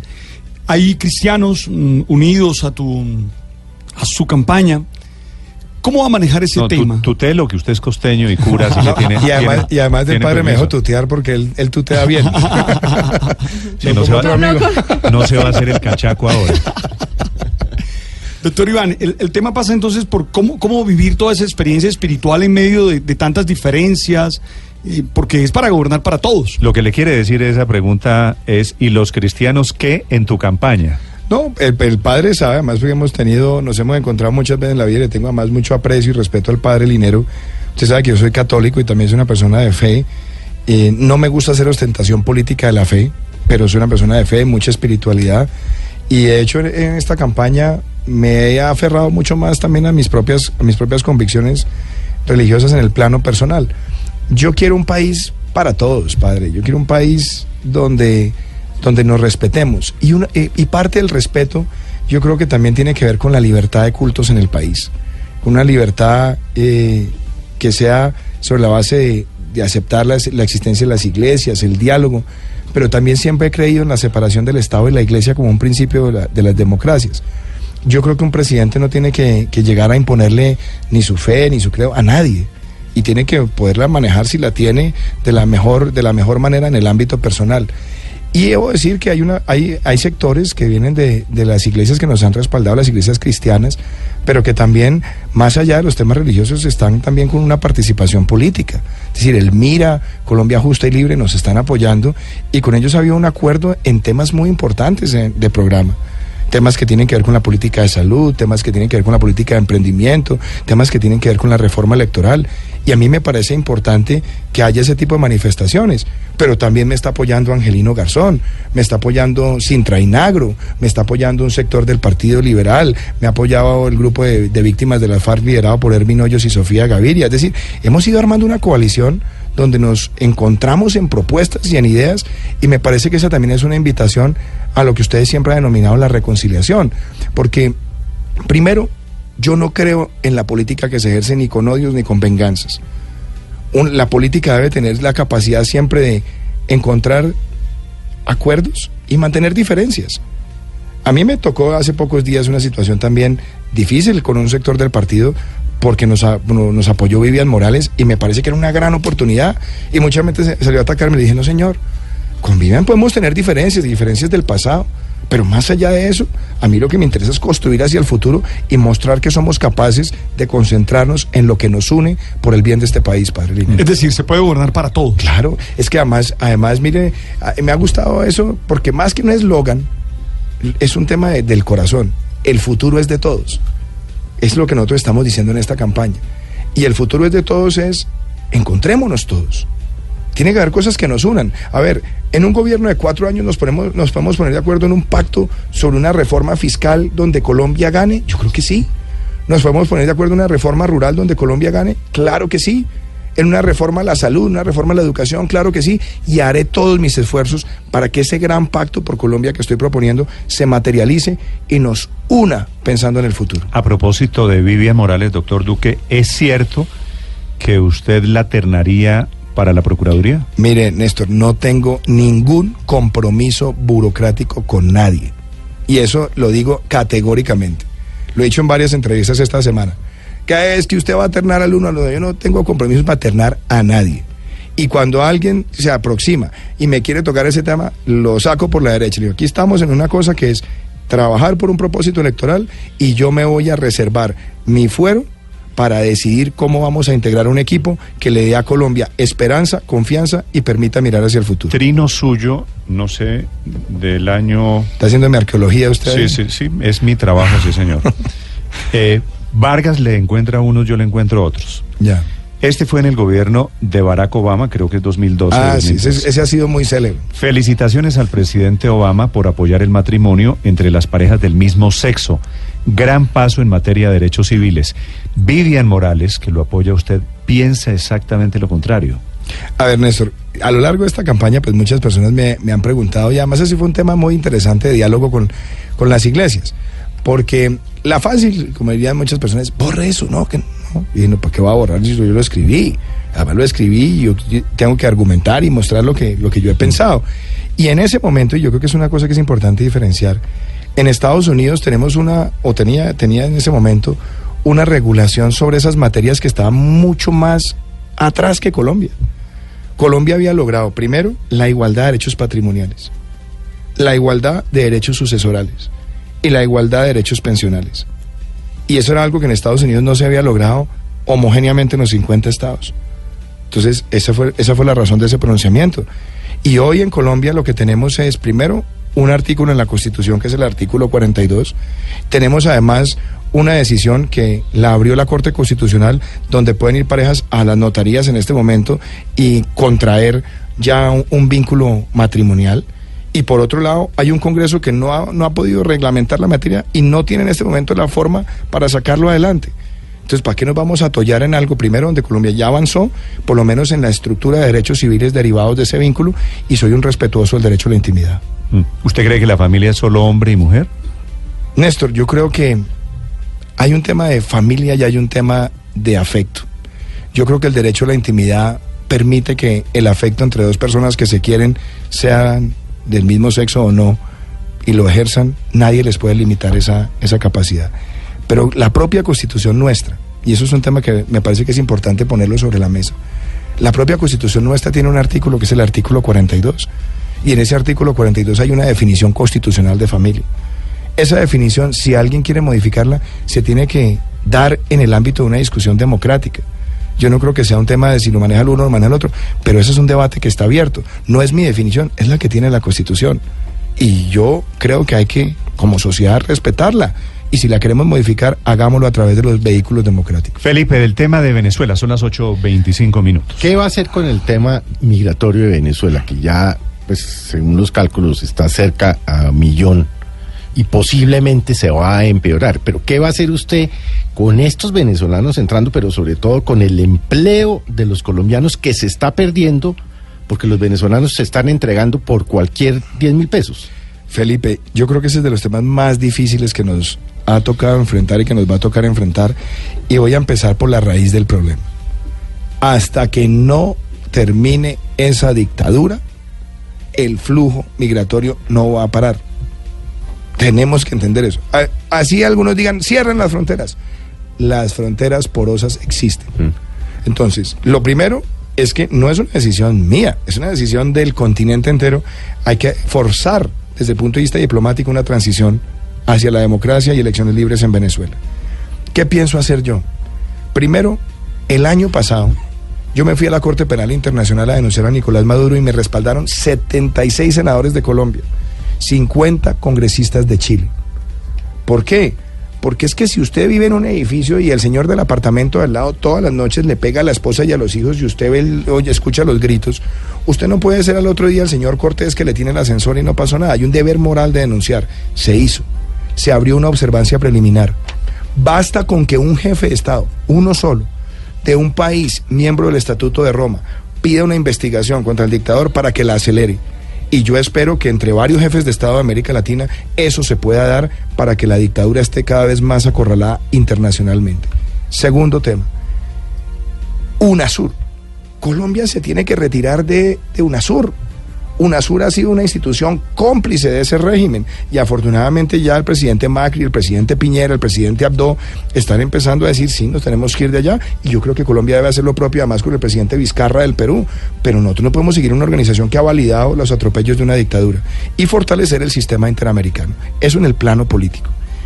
En el plano inmediato humanitario nosotros debemos crear un fondo de asistencia humanitaria en los corredores de frontera para atender los temas básicos de salud, los temas básicos de bienestar y debemos pedir el acompañamiento de todo el programa de refugiados de Naciones Unidas. Tercer tema, y este ya es todavía más complejo. Nosotros necesitamos una gran normalización migratoria. De los hijos de colombianos que nacieron en Venezuela, que no tienen en este momento la nacionalidad, hay que sacársela rápido de los colombianos que han regresado, permitirles que lo hagan con éxito. Y a los venezolanos que están entrando al país, tenemos que darles una normalización migratoria justamente para que no pase lo que usted dijo, que es que les pagan por debajo de la mesa, inclusive por debajo de lo que se le paga al colombiano. La normalización migratoria hace obligatoria que no puedan ganar menos. Y voy a buscar con otros países que tengamos un estatus de protección temporal para que no sea Colombia el único país que absorbe el, el, flujo migratorio, sino que además podamos tener un sistema donde los otros países emitan esos permisos temporales, como ha funcionado exitosamente en Europa en muchos casos de emergencias similares. Eso sería, digamos, la, esta, la, la, línea central. Esta normalización, eh, eh, eh, es decir, eso equivale en términos prácticos, ¿qué? ¿Residencia permanente? Puede ser una residencia temporal. Una ciudadanía, ciudadanía latinoamericana. eventual. No, yo, es que, a ver. Como por, que todos vea, los países expidan una cierta... Sí, es que eh, Estados Unidos, por ejemplo, tuvo muchas veces algo que se llamaba el TPS, que era, el, en inglés le decían el Temporary Protection Status, que es un estatus que se otorga por un tiempo a personas de países que están en situaciones de grave crisis. Y son permisos por 3, por 5, por 7 y hasta por 10 años, obviamente con una valoración previa. Pero eso permite que entre varios países podamos ayudar. Y yo creo que la Organización de Estados Americanos puede propiciar un sistema donde podamos, no solamente Colombia, asumir ese flujo. Y voy a decir una cosa ya desde el plano del corazón. Mire, yo tuve un tío abuelo, ya, que ya murió, hermano de mi abuela Estela Tono, que se fue por allá en 1958 a Venezuela. Hizo su vida en Venezuela. Le abrieron las puertas, creció, trabajó, regresó a Colombia a finales del año 2000 y murió en el 2004. Venezuela le abrió todas las oportunidades. Nosotros no podemos ser inferiores al reto en este momento de ayudarle a esos hermanos, pero además voy a decir una cosa pensando en el mediano plazo. Y aquí está Víctor Grosso y quiero decirlo. Si nosotros hacemos las cosas bien hoy, con fraternidad, con, con el deseo de ayudar, cuando se dé la transición hacia la democracia que se dará en algún momento y empiece esa recuperación económica, los vínculos que habremos construido serán más estrechos y Colombia además será uno de los grandes ganadores de esa recuperación en Venezuela. Doctor Duque, ¿usted apoyaría una eventual intervención multilateral de índole militar en Venezuela? Yo no he creído mucho en eso, Ricardo. Yo no he creído mucho en eso. A ver, el, normalmente ese tipo de operaciones son muy complejas hacen daño, generan unas, unas fracturas y muchas veces llevan a, baños de sangre. Y yo no, no creo que ese sea el camino. Yo creo que el camino hoy tiene que ser, primero, la presión internacional diplomática y la presión de la propia ciudadanía que cada vez está creciendo más en Venezuela para que se haga esa transición. Y que ojalá las fuerzas militares, en un caso de presión ciudadana, no salgan a reprenderla, porque claramente lo que hay ahí es una dictadura. Creo que eso es mucho más propicio que hablar de intervenciones militares. Primero, Venezuela es un país supremamente grande, tiene unas fuerzas militares donde hay unos sectores ultra radicales que son de una línea prácticamente de guardia pretoriana del régimen, que hacen además parte del enclave del cartel de los soles, y yo no creo que nosotros podamos hablar de una intervención que lleve a que haya un baño de sangre en Venezuela. Sobre Venezuela, Paola.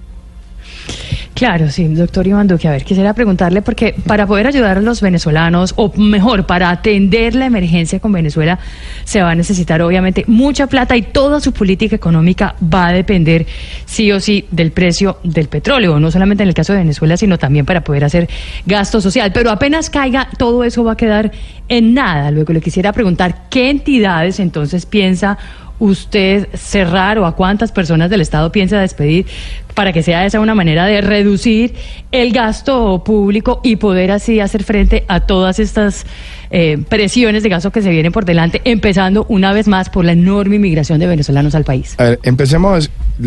Usted pasó de Venezuela A- al, presu- al, sí. presupuesto que, Sí, que le parece- metió, le me metió Venezuela ahí por los laditos. Sí, eh, como quien dice, hablando de Venezuela, venga, hablamos de presupuesto. Pero bueno, pasemos, hagamos, la, hagamos la transición que me parece buena. Y me parece más muy adecuado el, conven- el comentario. A mí lo que me parece que, que nos ha hecho falta es darnos cuenta del error. El error que se cometió acá no es que nosotros tengamos ingresos petroleros. El problema es que nosotros no somos un país petrolero. Nuestras reservas son para menos de siete años. El 70% de los campos petroleros en el país producen menos de mil barriles al día. Y nosotros lo que hicimos fue expandir el gasto permanente en la bonanza transitoria de un producto para el cual no somos autosuficientes. Ese es el primer error. Y el segundo error es cuando se cayeron los precios, después de haber hecho toda esa expansión, cambiar petróleo por impuestos que terminaron asfixiando a la economía colombiana. Empecemos por lo más elemental, Paola. Hace, hace cuatro años el presupuesto de Colombia eran 199 billones, hoy son 236, después de haberse caído la principal fuente de ingreso y todo eso lo hemos expandido con deuda. Error. Ahí era cuando teníamos que haber apretado y apretado bien, generando unos ahorros y sobre todo en la calidad del presupuesto. Porque es una vergüenza que en el presupuesto de inversión de este país, reconocido además por el Ministerio de Hacienda, el 60% del presupuesto de inversión no sean para inversiones económicamente productivas, lo cual quiere decir que son gastos de funcionamiento disfrazados de inversión. Es un problema también de la calificación y el manejo de la clasificación y el manejo del gasto.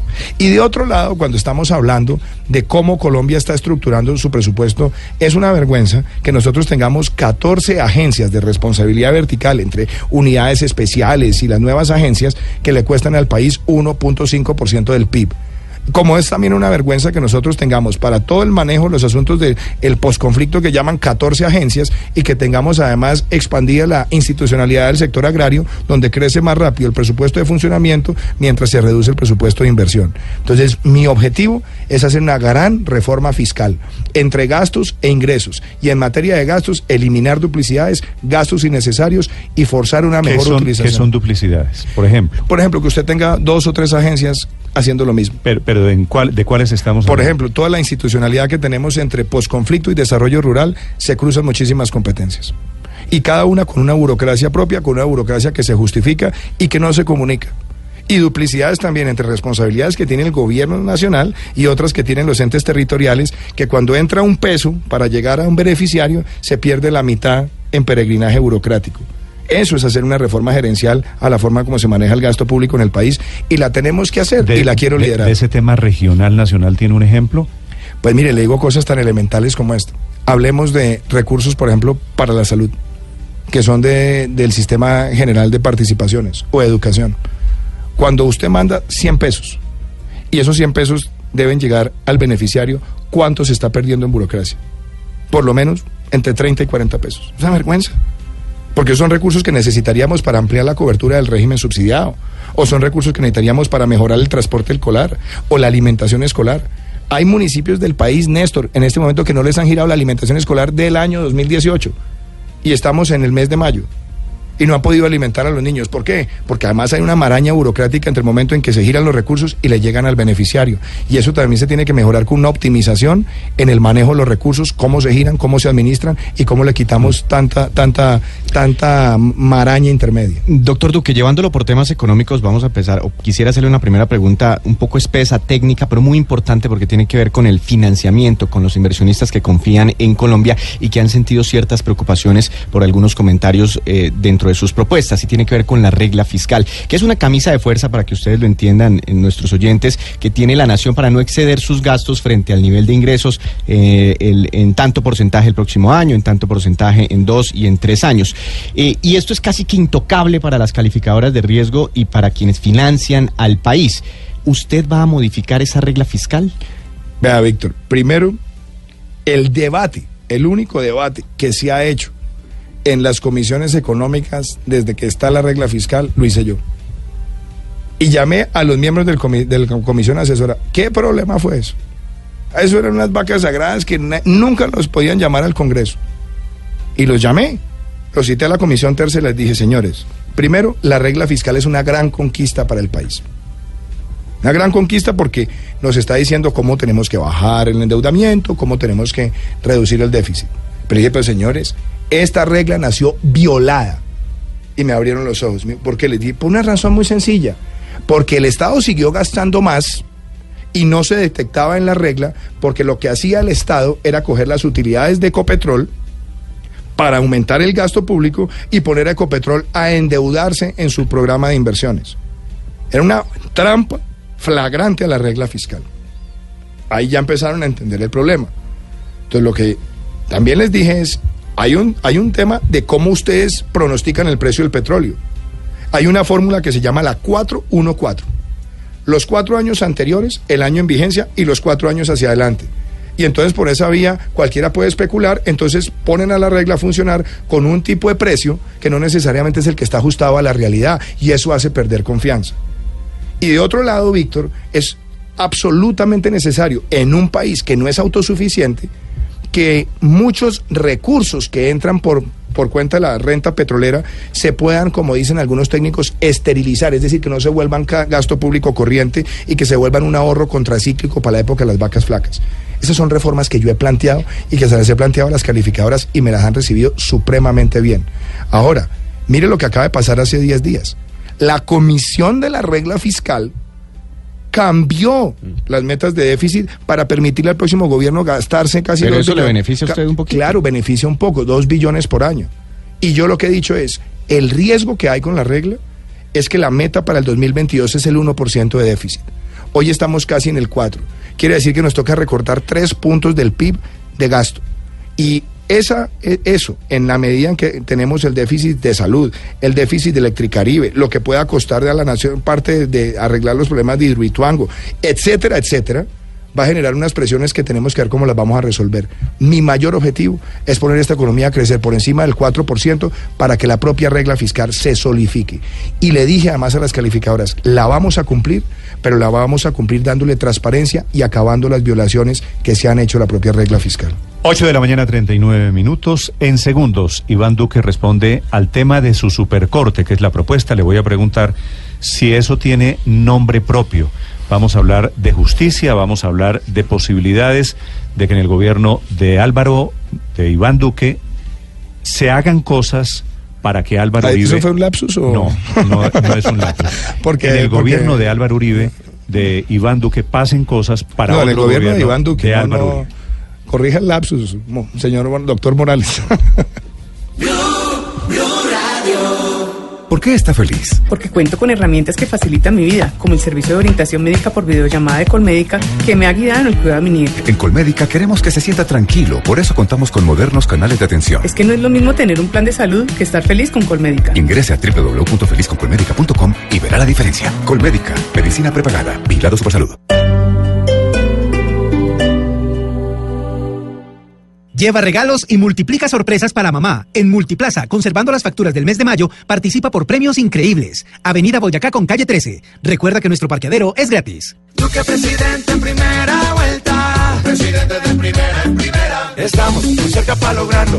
Juntos por Colombia, con tu amiga, con tu hermano. Con tu prima, tu vecino, con tu nena. Lo importante es que ganemos en primera vuelta. Duque presidente en primera vuelta. Presidente de primera en primera. Publicidad política pagada. En una vivienda segura nos comunicamos con la línea de atención de urgencias 164 en caso de emergencias. Un mensaje de gas natural penosa.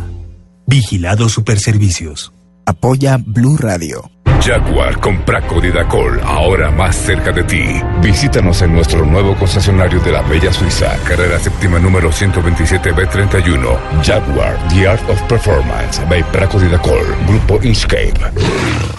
Air Europa y el chef Verazategui lo invitan a un vuelo inolvidable a bordo del Boeing 787 Dreamliner. Con el mejor servicio en clase business, disfruta de las delicias de este chef con nueve estrellas Michelin todos los días a Madrid. Air Europa, cada detalle cuenta. Llega el evento que conecta la innovación con la industria alimentaria. Asista a Alimentec 2018, la feria de la industria de alimentos y bebidas, tecnología y suministros. Descubra novedades y tendencias del sector del 5 al 8 de junio en Corferias. Preregístrese en www.ferialimentec.com. Copatrocina Da Vivienda. Organizan Colmese y Corferias. Vigilado Superintendencia Financiera de Colombia. Viene la recibe de pecho. ¡Gol! ¡Que pase, cambio de área! ¡Gol!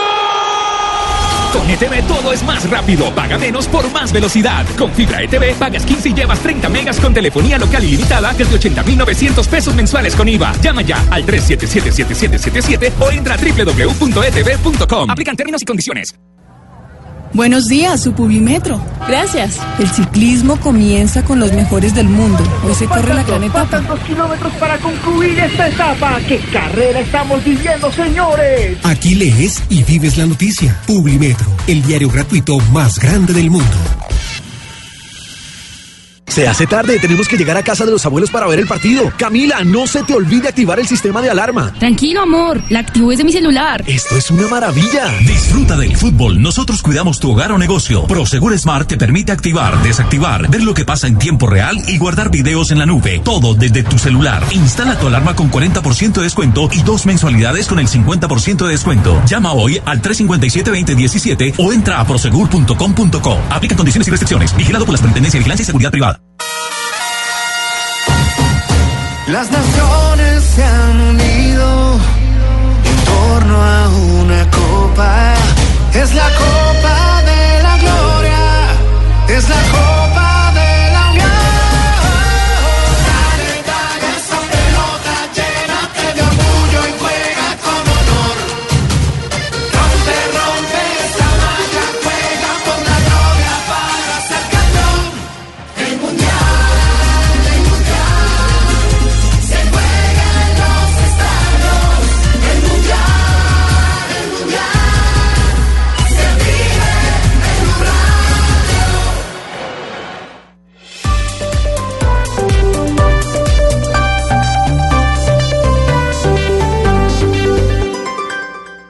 Mitsubishi Montero Sport, primera clase con o sin asfalto, presenta lo mejor del día en Mañanas Blue.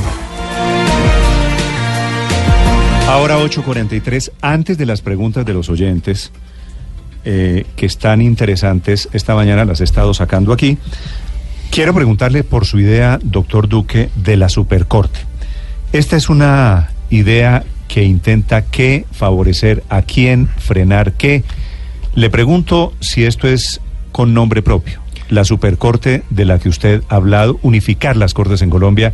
Esto es para habilitar, allanar el camino para que Álvaro Uribe regrese al poder. ¿Qué busca usted? ¿Usted por qué tiene esas suspicacias para todo lo que me pregunta? Tiene ese fantasma. No, no, no. Le voy, a, a contar lo siguiente.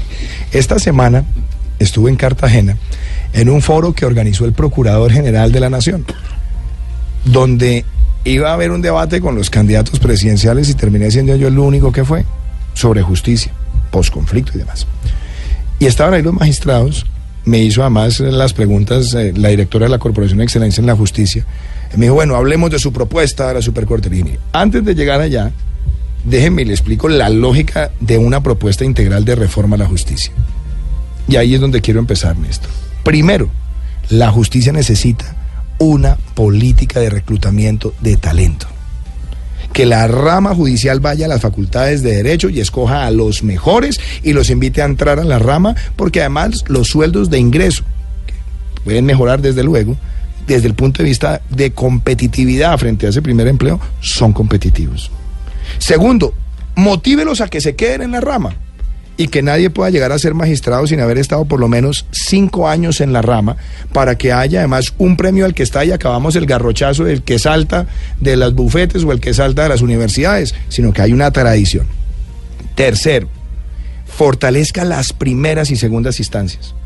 Casi que la primera instancia debería ser lo suficientemente confiable como para que el ciudadano diga, está bien, acepto la decisión. Y en su defecto, la segunda pero no seguir eh, empujando esto para arriba para gener- generar más atollamiento en el proceso. Y a eso incluyele el expediente electrónico y el precedente judicial. Si hacemos todo eso y se fortalece la primera y la segunda instancia y tenemos más arraigo judicial y tenemos mejor sistema de evaluación de las providencias, desde luego tenemos que hacer una revisión sobre el sistema de cortes. Y en esa revisión sobre el sistema de cortes, hablemos las cosas como son. Hoy tenemos seis con la JEP y de pronto hasta siete si usted le incluye el Consejo Nacional Electoral, que también tiene unos conceptos de magistratura. Entonces la pregunta, y se les dije, señores, yo no estoy buscando acá imponerle mi visión de la justicia a nadie.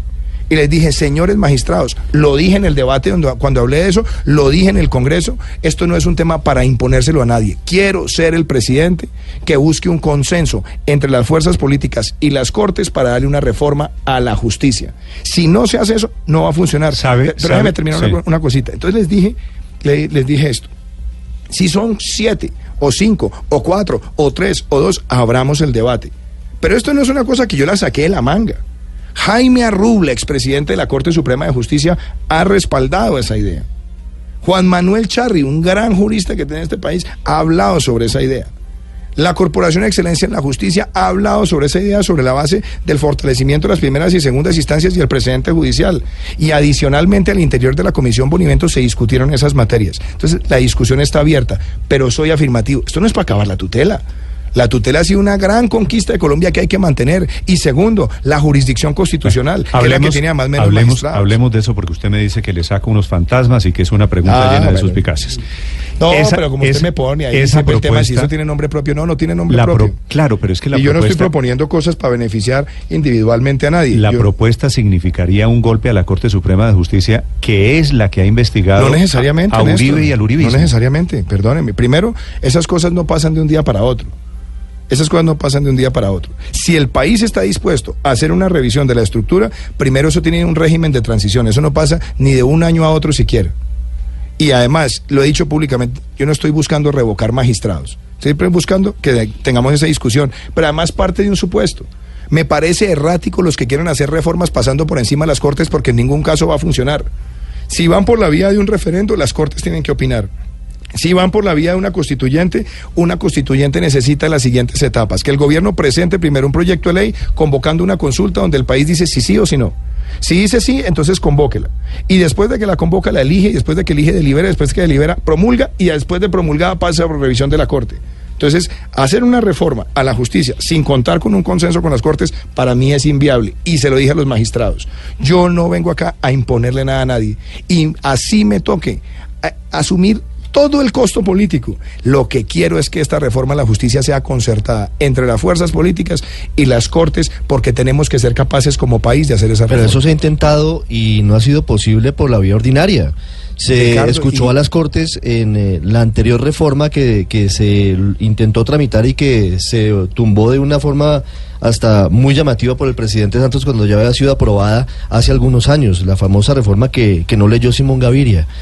Y estaba allí Leonidas Bustos, y estaban allí los magistrados, y ni siquiera así logró sacarse adelante.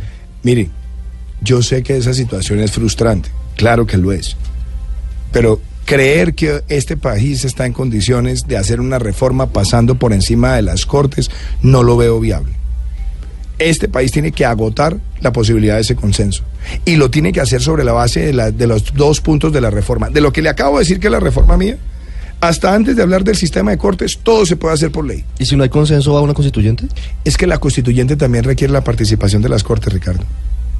La requiere, Pero porque después. las cortes tienen un, ti- tienen un comentario posterior. Después. Y, eh, claro, y entonces terminamos generando en ese caso una, una fractura institucional. Si es constituyente, ojalá entonces lo hagamos también con el consenso con ellos. En la práctica, doctor Duque, acláreme, su propuesta de una sola corte en Colombia es eh, una revocatoria de las actuales cortes. No, y lo he dicho, yo no estoy revocando. Primero porque acá se tiene que hacer un diseño institucional y cualquier cambio necesita un proceso de transición. Eso no pasa ni siquiera de un año a otro, porque hay que manejar los expedientes, las competencias, las estructuras, el número de funcionarios, etcétera, etcétera. ¿Se está arriesgando la tutela con su propuesta? Para nada, porque la tutela es una conquista que además toca distintas instancias. Primero, la tutela en este momento es un vehículo que lo puede aplicar un juez de la República cualquiera, porque además es un mecanismo de rápida resolución para tutelar un derecho fundamental. Y en lo que tiene que ver con la Corte Constitucional, la Corte Constitucional tiene la capacidad de hacer selecciones. Y esas selecciones podrían suceder en una estructura de una, de dos, de tres, de cuatro, de cinco, las que como pero, las que quieran. pero se imagina esto entonces una corte como la corte que había hasta el año 91. No, no, porque con yo una creo- sala laboral, una civil, una penal, ver, una constitucional. La podría- corte que, que masacró el M19. A ver, podría, podría ser un esquema de salas, sin duda. Pero sobre todo hay una diferencia, doctor Felipe. Para mí es una gran conquista la Corte Constitucional. Es una- es una conquista institucional importante. Curiosamente la Corte que tiene menos magistrados. Entonces, el, el problema, por lo menos en lo que tiene que ver con estructura, donde menos lo tenemos es allí. Y esa jurisdicción hay que preservarla, en lo que tiene que ver con la selección de tutelas y lo que tiene que ver con acciones de Pero constitucionalidad. entonces, ¿qué se imagina cuando usted dice una corte? Bueno, ¿Qué, hay, qué hay- tiene en mente? Mire, puede haber un sistema de una, primero una supercorte con distintas salas y unas salas que tengan además unas competencias muy puntuales. Podemos tener una de lo contencioso administrativo, podríamos tener otra que lleve los temas penales, civiles y laborales y otra que preserve la facultad constitucional, la jurisdicción. Pero digamos, esa es la constitución del 86. No, palabras más, palabras no, menos, mire, de- eso- dejando por fuera la- a mí me- lo contencioso. A, a mí me da risa. El Consejo de Estado Mire, existía mire, incluso sí, ahí. pero por eso le digo, dejando por fuera lo a mí, me, contencioso. a mí me da risa una cosa. Hay unos candidatos que dicen, ah, es que Duque quiere volver a la Constitución del 86. Tampoco, yo nunca he defendido la Constitución del 86 en el sentido de que sea mejor que la del 91. Yo ya he dicho que voy a respetar la Constitución del 91. La Constitución del 91 tiene un elemento histórico en Colombia, gústenos o no nos guste. Es la primera constitución que hemos tenido en nuestra vida republicana, producto de un consenso. Porque todas las constituciones anteriores eran producto del triunfo de unos sobre otros, entonces esos llegaban e imponían las normas. Aquí no. Entonces hay que preservarla. Pero una discusión objetiva sobre si el sistema de cortes funciona, a mí me parece que es válida. Alguien puede terminar diciendo, mire, ¿sabe qué? Terminan siendo dos. Ya por lo menos hay un grado de consenso de que el Consejo Superior de la Judicatura debe terminar. Que no se ha podido, si eso es otra cosa. Pero ya hay un nivel de consenso en la sociedad. Y lo otro es, en lo que tiene que ver con facultades, por ejemplo, del Consejo de Estado. La pregunta es, ¿vale la pena tener un Consejo Electoral con las mismas facultades y que haya una sección quinta para que dirima otros asuntos relacionados con procesos electorales? ¿O podemos tener entonces más bien eso, un, un tribunal o una sala especializada en todo lo electoral? Esas discusiones a mí no me parece mal que las tengamos. ¿Por qué le tenemos que tener miedo a ese debate? Y lo que quiero decirle a los colombianos es que ese debate no es para que el presidente venga a imponérselo a nadie es para que la sociedad delibere y para que entre las Cortes y las fuerzas políticas reflexionemos cuál puede ser el mejor diseño institucional. Para nadie es una mentira que aquí ha habido choques de trenes, para nadie es una mentira que tenemos excesivo número de magistrados, para nadie es una mentira que podemos hacer una gestión administrativa mucho más eficaz. Démonos la posibilidad de abrir ese debate. Doctor Duque, uno de los, en, en términos de justicia, una de las grandes preocupaciones de los colombianos es que a todos los delincuentes que capturan los liberan finalmente. A muchos, sí. A muchos, sí, perdón, eh, estoy, estoy haciendo una generalización, pero ¿qué se puede hacer? Porque hoy por hoy llegan donde el juez y los liberan. En términos de justicia, para que no haya impunidad, ¿cuál es su propuesta para este tema que es la seguridad ciudadana que azota tanto a la gente? Primero, la judicialización rápida. Cuando, cuando se presentan ciertos delitos, el proceso de judicialización está demorándose demasiado. Y no tenemos una, una forma de condena rápida en flagrancia, que deberíamos tenerla. Condenas rápidas en flagrancia. Pero adicionalmente, eso también tiene que ver con la política carcelaria y penitenciaria. Desde luego, hoy tenemos un- una capacidad para cerca de 78 mil reclusos en el país y la, el hacinamiento está casi en 114 mil. Un hacinamiento brutal. El país necesita más infraestructura carcelaria, desde luego. Hay que buscar cuáles son los esquemas para darla y dotarla, que pueden ser asociaciones público-privadas, pero también hay unos temas en la cotidianidad. Una ciudad como Bogotá tiene cinco URIs. Bogotá debería tener por lo menos 10. ¿Para qué? Para judicializar rápido y poder tener la capacidad de proceder con una sanción en flagrancia. Y obviamente la reincidencia penalizarla todavía más duro. Pero también tiene que ver esto con lo que estamos haciendo en las cárceles. Las cárceles tienen que ser de verdad centros de resocialización. El hacinamiento muchas veces lo impide y por otro lado tenemos que buscar más esquemas de, de trabajo en reclusión, de transición psicológica, para que haya una alternativa distinta a la criminalidad de muchas personas que pagan esas condenas. 8 de la mañana, 55 minutos. El último segmento, Iván. Eso, eh, doctor Iván Duque, ¿usted no que le va a el- poner a esto alguna cosita Sola- alegre? so- ¿no? solamente- alguna solamente- vaina divertida, le voy a preguntar ya alguna cosa de de la vida cotidiana. Ahora le hago una pregunta chima, no me preocupe. Y yo lo tengo ahorita con No, no, preguntas no, chimbas yo no pregunto chimbas, yo no digo chimbas. Todo pero- el mundo pero, antes de las todo el mundo preguntas muy serios aquí para esta mañana. De una forma diferente, con, con mucho respeto, doctor Duque no me Cuando usted dice con mucho respeto es que viene con un flechazo. no, no, en el- pero ¿va, ¿va con una constituyente o no va con una constituyente? A ver, para yo- la reforma a la justicia a ver, en caso de que usted no logre los consensos. Ricardo, la constituyente es un vehículo que está en la constitución colombiana. El acto legislativo es un vehículo que está en la constitución colombiana y el referendo es un vehículo que está en la constitución colombiana. Si usted me pregunta a mí, en un gobierno de cuatro años, demorarse unos 16 meses para un proceso constituyente me parece que puede ser muy complejo y con muchísimas alteraciones políticas. Es decir, no haría una Pues, constituyente. si usted me pregunta hoy, yo le diría, preferiblemente prefiero ir al Congreso. Prefiero ir al Congreso con acto legislativo y fomentar esos ¿Y si no lo logra? Y yo creo que lo que hay que buscar es, si el camino es constituyente, tiene que ser también producto de un consenso. Ah, entonces no descarta la. Nunca, la- es que yo no puedo descartar ninguna herramienta que la Constitución contemple para reformarla. Preguntas de los oyentes, doctor Duque. ¿Usted va a perseguir a Juan Manuel Santos? ¿Le va a hacer un juicio por haberle entregado el país a la guerrilla? Vea, Néstor, me reafirmo lo que yo estaba diciendo. Yo no voy a, yo no hago política ni con odios ni con venganzas. Yo no voy a estar gobernando con espejo retrovisor. Yo creo que este país mire hacia el futuro y yo lo que creo es que las instituciones de este país tienen que funcionar con total independencia. Yo no voy a incitar ningún tipo de persecución a nadie. ¿Usted eh, modificaría la Constitución? Estas son preguntas de respuesta rápida, ¿no? No. Las que- ¿cómo, fue que, Modificaría- cómo- cómo fue que las llamó un candidato en estos días? Preguntas chimbas. Ah. No, yo, para mí no son chimbas. Para respuestas idem. ¿Modificaría la Constitución para permitir la reelección de Álvaro Uribe? No, no y no, pero no la de Álvaro Uribe, sino la de nadie. Ya dejemos las cosas como están y vamos para adelante. ¿Está de acuerdo con la pena de muerte a violadores? No, cadena perpetua. ¿Liverpool o Real Madrid? Real Madrid. Uy, no. No, hasta aquí. No. No, ¿por qué?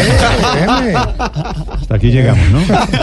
Acaba No, de perder, padre, acaba pero- de perder dos pero votos en la sabe, mesa. pero sabe una cosa, padre Linero, le voy a decir, le voy a hablar aquí del corazón. Eh, No, no vaya, no vaya a, quedar, a mí no sí vaya me- a quedar bien que ya dijo Real No, no, Madrid. es que, es que le voy a decir una cosa. A mí la única, la única espinita que tengo ahí es, es ese drama de Zidane y James que no me, no me lo he podido sacar del corazón. Pero más allá de eso, ya prefiero que gane Madrid, no se retracte. Prefiero, no, no me voy a Sigo- retractar. Sigo preguntas de los ¿Cuánto, oyentes. ¿Cuál es el marcador? ¿Cómo están las pollas aquí en Blue Radio? ¿Cuánto, cuánto dice usted que va a quedar el partido? no, es que yo soy hincha del Liverpool. que solo hemos mañana. hecho ¿Ah? eh, pollas sobre elecciones. ¿En serio? Aquí somos ingleses. Nuestro, nuestro corazón. Pero Miguel no, Miguel sí es madrileño. El padre Linero descubrió un tío abuelo que nació en Liverpool hace unos años. ¿En serio? Claro, Ah. Mire, eh, Entre Liverpool, en- entre Liverpool y Pescadito. ¿no? no sea, no me saque del tema. Doctor Duque, ¿taxis o Uber? Taxis. ¿En serio? En serio.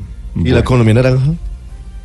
¿Qué tiene que ver la economía Pues naranja? tiene que ver con todas las, las tecnologías. No, mire, yo voy a decir, ya que usted me entra al, al, a la espalda. Pues, no, no, no, no, no, no, no, no, no, no, no, no, perdón. no, no, es que me parece, Le va a me parece- recitar el libro. No, no, no. Me- pero no, me parece buena la pregunta por lo siguiente. ¿Uber no? El problema no es la plataforma, Ricardo. ¿Sabe qué es lo que está pasando? La competencia es leal. Mientras unos tienen que pagar un cupo, pagar además unas inspecciones técnico-mecánicas, tienen que pagar unos niveles de aseguramiento por prestar el mismo servicio y otros no, ahí hay una falla estructural. Y tenemos que hacer la corrección para que sea todos en la cama o todos en el piso, pero no podemos auspiciar la competencia Ok. desleal en el transporte público. Usted, eh, sigo con preguntas de los oyentes. ¿Usted también cree que puede haber fraude en las elecciones del domingo? Yo he sido muy responsable, Néstor. Cuando yo he tenido dudas o preocupaciones, las he ventilado a través de los canales institucionales. Lo hice el 11 de marzo. Jamás hablé de fraude. Me preocupó lo que estaba pasando con los tarjetones donde estaba focalizado el asunto.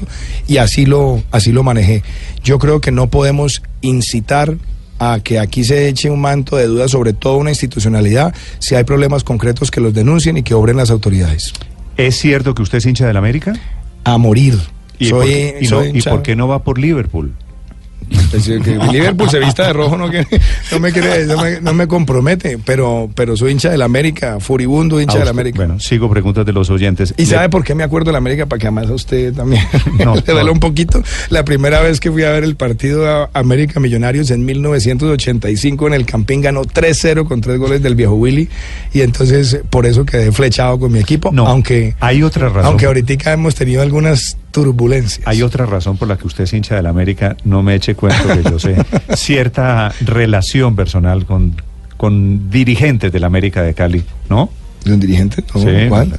La presidenta del América, ¿no? ¿Cómo, ¿Cómo llamaba la señora que era amiga de su papá? Ah, no, esa era amiga, era, pero yo no la conocí, esa era más amiga de, de mi hermana. Se le puede preguntar a usted. No, no. Dejémosla en el viejo Willy, dejémosla en el viejo Willy. nada más, sigamos. Eh, ¿Usted cree que es serio una propuesta de seis días sin IVA en Colombia? Hay países que la tienen y ha sido exitosa y yo creo que tiene una- un beneficio. Primero, no es generalizado a todos los productos ni a todos los precios.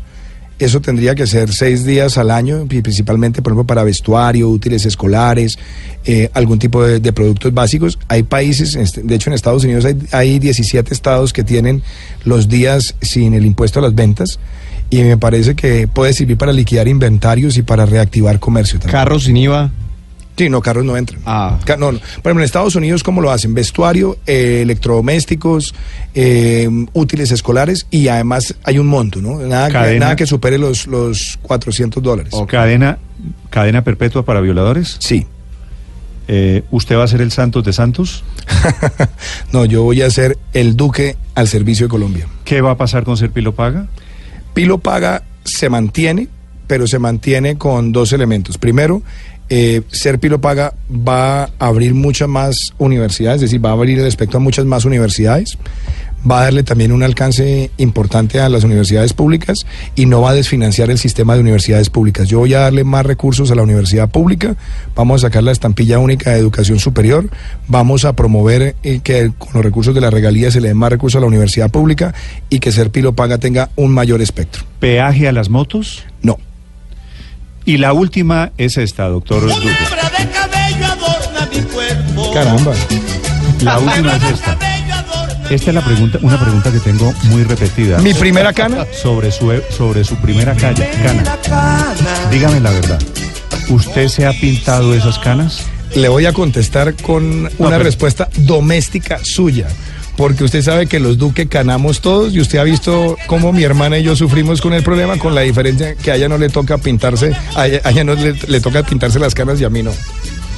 Sabe que tengo, eh, sí. Pero coincide conmigo, no, Sí, no, sí, no, no. no eluda la pregunta. Me usted toca- sabe que los Duque canamos jóvenes. Me Él lo ha defendido aquí me en ese toca- sentido, No, he defendido que me Las consta canas, eso. Me, le, to- le ha no, defendido que le es que- consta lo de las es que- canas. es me que, toca mire- ver a la señora cada 15 días pintándose las canas. O sea, él sabe cómo es el tema hereditario aquí. Eh, yo cumplo con hacerle preguntas de los oyentes. Usted cumpla con responderlas. Doctor Duque, hay una pregunta para terminar, que esta se la hago yo. Hay una noticia de última hora. La OCDE acaba de aceptar a Colombia a ser el miembro número 37. Escuche esta noticia de última hora. Esta es noticia urgente desde Washington. Jaime Moreno. Néstor, acaba de salir el comunicado de la OCDE, está diciendo que Colombia es invitado a ser el país número 37 de esta organización. Eh, dice que el próximo 30 de mayo en París el presidente de Colombia, Juan Manuel Santos, y el secretario general de la organización firmarán el acuerdo de acceso durante la reunión del Consejo de Ministros de la OCDE. Dice el comunicado que Colombia cumplió con todos los pasos requeridos para hacer parte de este importante club que reúne y llama a las economías más importantes y que las reconoce por sus buenas prácticas en varios aspectos institucionales y económicos. Es una de las noticias importantes que se produce hasta ahora, Néstor. Justo la ministra de Comercio, María Lorena Gutiérrez, está en este momento ingresando al USTR, a la oficina del representante comercial de los Estados Unidos, así que esperamos ya pronto una declaración de ella, Néstor. Este fue una de las grandes batallas del presidente Santos. ¿Le parece a usted, doctor Duque, una buena noticia que Colombia entre a la OCDE? A mí me parece una buena noticia entrar a la OCDE, pero además le cuento algo que no sé si usted sepa. En el año 2008 yo escribí una columna en portafolio sobre la importancia de que Colombia buscara el acceso a la OCDE. A mí eso me parece una buena noticia. La única preocupación que yo tengo es si este acceso compromete la liberalización de sectores para los cuales el, pa- el país creo que no está lo suficientemente adaptado. Particularmente transporte, medicamentos, que creo que pueden afectar los empleos en la industria farmacéutica y en el sector transportador. ¿Qué dije yo? Que ojalá, como lo hicieron con México, la OCDE nos dé a nosotros un periodo de transición de por lo menos 10 o 12 años para adaptar y yo espero, recibiendo esta noticia como algo positivo, que no se haya comprometido por parte del gobierno por acelerar el ingreso, la liberalización de esos sectores que puede traernos enormes costos al país. 9 de la mañana, 5 minutos. Iván Duque esta mañana cumpliendo su, su- cita aquí en Mañanas Blue. Doctor Duque, gracias y mucha suerte. Néstor, muchísimas gracias, ha sido un placer. Felipe, Padre Linero, doctor Ricardo o Richie. Richie. Víctor, Doctor Andrés. Miguel, Luz María, ha sido un placer estar aquí con ustedes y un saludo a toda la audiencia. 9 de la mañana, 6 minutos en Blue Radio.